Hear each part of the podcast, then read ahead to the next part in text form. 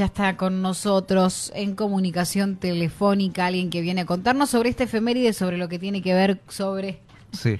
sobre el delay que hay también, porque Claro. nosotros estamos haciendo los deberes. Bienvenida, Marta Mamani, ¿cómo va? Buen día. Buen día, ¿cómo están? Feliz día de la Pachamama. Feliz día. ¿Cómo lo festejamos?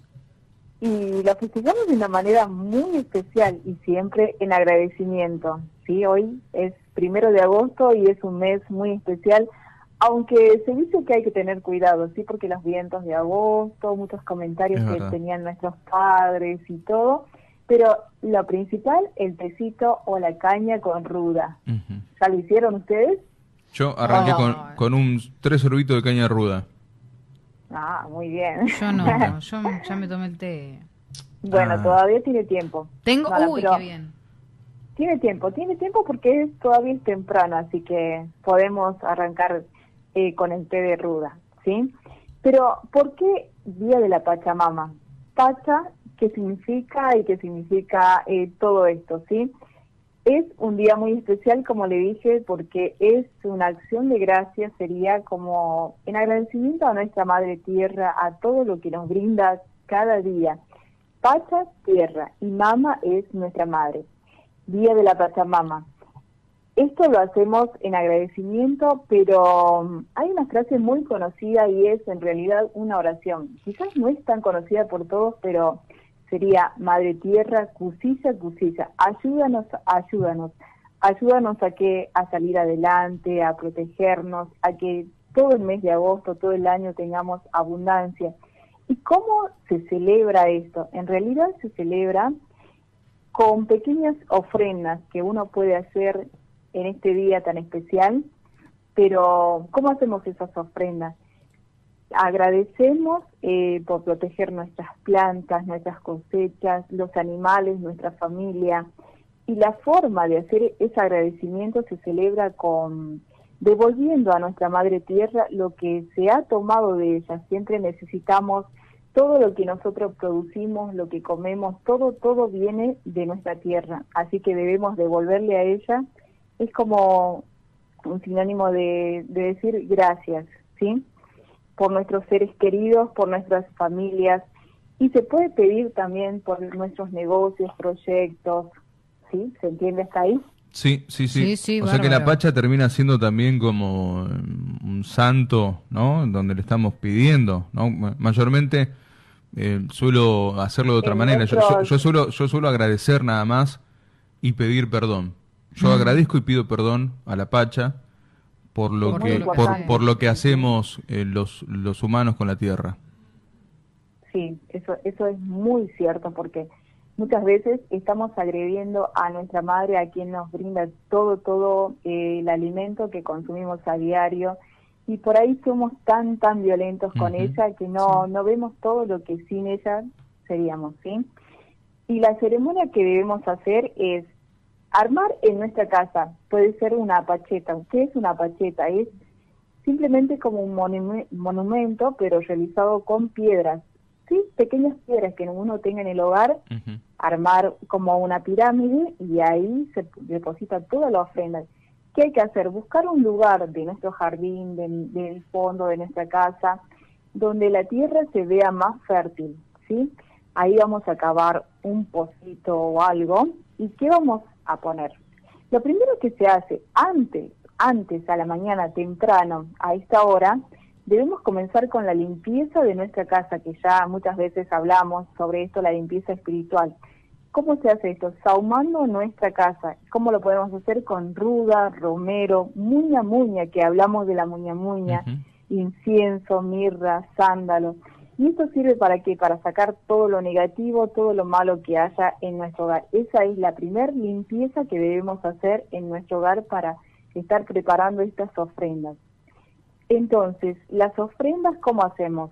Podemos, eh, de nuestras cosas diarias que utilizamos para el trabajo, eh, algún plato en especial que preparemos, eh, alimentos de toda clase, podemos depositar en un pozo que hagamos en nuestra tierra, podemos depositar hojas de coca, eh, caramelos, lo que uno quiera ofrendar a nuestra tierra, ¿sí? Vamos a depositar ahí. Y qué hay que hacer, pero siempre con mucha fuerza y con mucha energía, agradecer, como dijo Carlos, pedir perdón a nuestra tierra por todo lo malo que muchas veces hacemos y sobre todo pedir abundancia para, para este mundo donde estamos viviendo, donde muchas veces a la gente le falta alimentos y todo. Y después de eso, ¿qué se hace? Pido perdón, bueno, agradezco. Eh, armando esta pacheta en el lugar donde yo les dije que ustedes en el jardín pueden ubicar una, pero puede ser muy pequeño y simbólico. No es necesario armar todo un altar y todo, no, nada que ver justamente pasa por la sencillez de las cosas, ¿sí? Luego de esto, ¿qué pasa? Eh, pedir, pedir abundancia, pedir eh, eh, si es para un negocio, si con lo que yo trabajo. Y podemos hacer esta oración que dijimos en principio. Madre Tierra, ayúdanos, ayúdanos, ayúdanos a salir adelante, protege nuestra familia, nuestra actividad, nuestro negocio y que siempre venga todo lo positivo se deposita al costado de este pozo que hagamos, que puede ser muy pequeño, cigarrillos prendidos, encendidos, pero con la llama hacia arriba. ¿sí? Lo voy enterrando al costado de este pequeño eh, hueco que habíamos realizado en nuestra tierra. Ponemos todo, todos los alimentos, prendemos los cigarrillos, hacemos la oración siempre con mucha gratitud, con mucha fuerza y vamos, ya cuando nos sentamos tranquilos y todo esto, vamos a tapar y seguir agradeciendo y dejar que nuestra Madre Tierra consuma todo, todos esos alimentos que nos devolverá en abundancia. Perfecto. Perfecto. Y para completar eso, el té de ruda o la caña con ruda. La caña con ruda generalmente se realiza 15 días antes. Bien. No sé si usted lo hizo así, pero... Sí, lo hicimos, lo hicimos así tradicionalmente como lo hace la, la abuela. Eh, claro. Manejamos, manejamos ahí un poco las tradiciones. La verdad que nos quedaríamos un rato más hablando con, con vos, eh, Marta, porque siempre es muy interesante escucharte. Vamos a ver si podemos coordinar en la semana también otra salita con vos. Porque es el mes de la Pacha. Porque es el mes de ¿eh? la Pacha, así que vamos a estar hablando de otros temas, porque justo ahora tenemos otra otra entrevista que, que ingresa, así que vamos a, a darle lugar. Pero clarísimo siempre que Marta con, con tu eh, alocución, ¿no? Contándonos todo lo que hay que hacer para ser mejores también, ¿eh? Sí. Exactamente. Y sobre todo seguir agradeciendo a nuestra tierra, sí, por todo lo que nos brinda día a día. Perfecto. Marta, te agradecemos muchísimo, te mandamos un abrazo y un traguito de, caña con ruda. Brinda por nosotros. En realidad serían tres. Tres. Tres. tres. Uno, cada uno. Uno por cada uno. Chao.